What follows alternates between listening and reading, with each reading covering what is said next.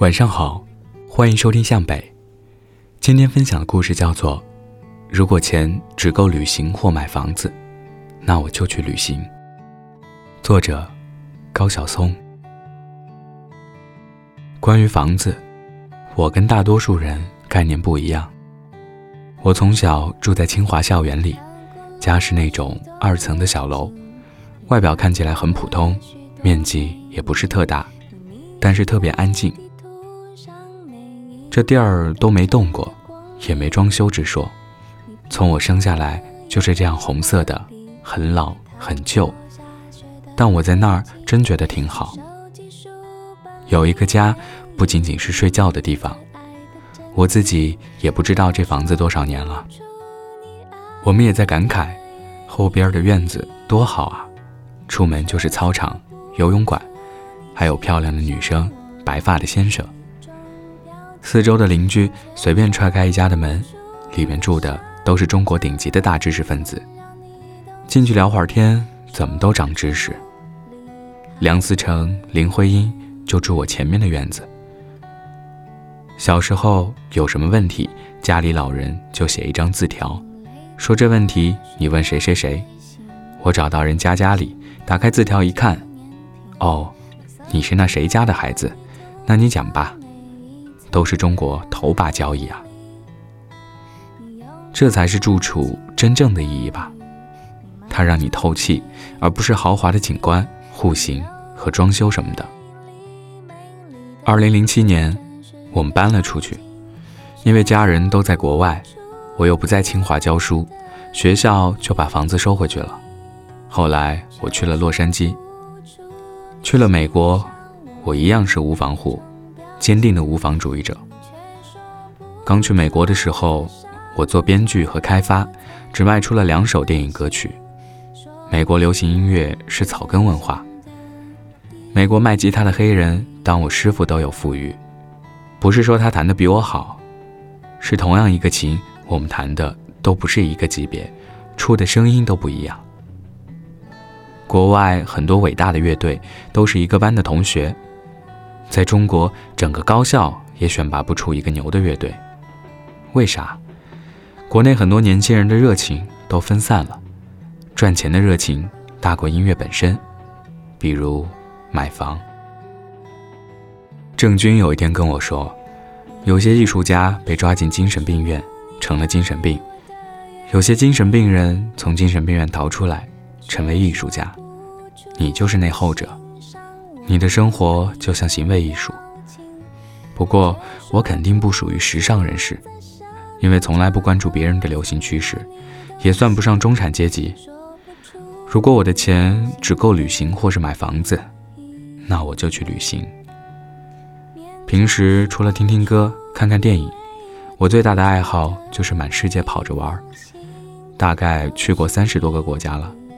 到一个地方就买一辆车，然后玩一段时间就把车卖了，再去下一个地方。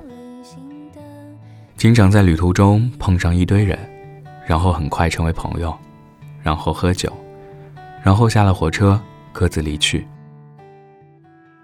之前还在欧洲碰见一个东欧乐队，我帮人弹琴，后来还跟人卖艺去了，跟着人到处跑，到处弹唱，到荷兰，到西班牙，到丹麦。我妈也是，一个人背包走遍世界。我妈现在还在流浪，在考察美国天主教遗址。我妹也是，也没有买房，她挣的钱比我多得多。之前她骑摩托横穿非洲。摩托车在沙漠小村里坏了，她索性就在那里生活两个月，等着零件寄到。然后在撒哈拉沙漠一个小村子里给我写一个明信片，叫做《彩虹之上》。他在明信片里告诉我说：“哥，我骑了一个宝马摩托，好开心。”我看到沙漠深处的血色残阳，与酋长族人喝酒，他们的笑容，黄眼睛。因为我跟我妹都不买房，你知道，只要不买房，你想开什么车开什么车。你想，你一个厕所的面积就恨不得能买一辆奔驰。然后他就开一宝马摩托，坏了，说整个非洲都没这零件。他说：“你知道我现在在做什么吗？我在撒哈拉一个小村子里给人当导游。”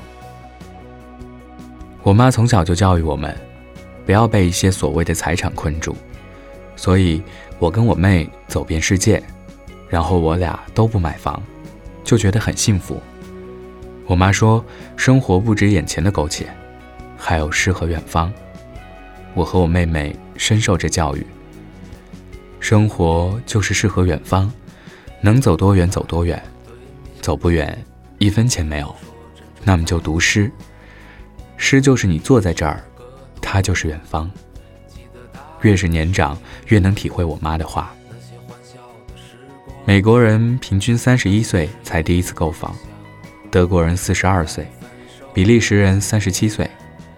欧洲拥有独立住房的人口占百分之五十。剩下都是租房。为什么现在中国的年轻人一毕业就结婚，一结婚就买房？怎样才能买到房？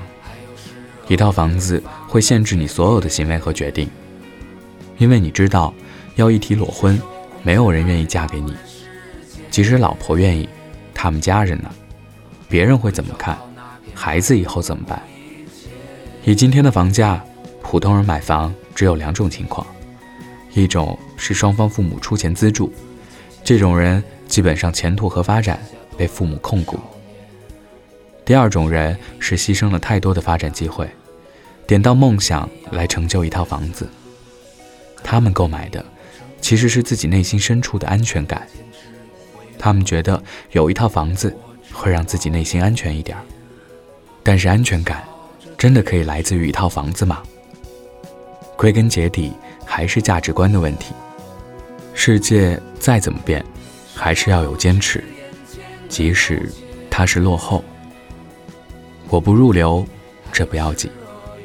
我每一天开心，这才是最重要的。如果你有好的故事和文章想要分享给大家，可以加我的微信，主播北泰的全拼，等你哦。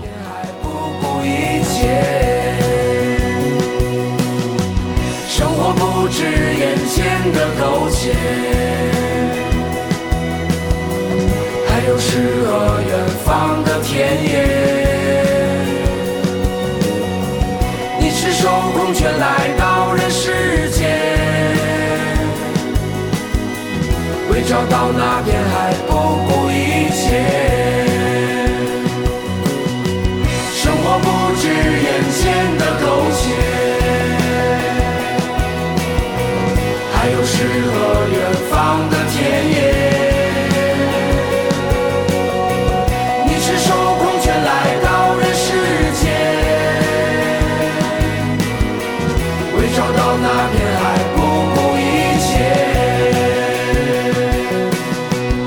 生活不止眼前的苟且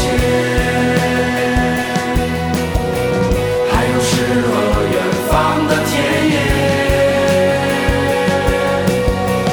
你赤手空拳来到人世间为找到那片海。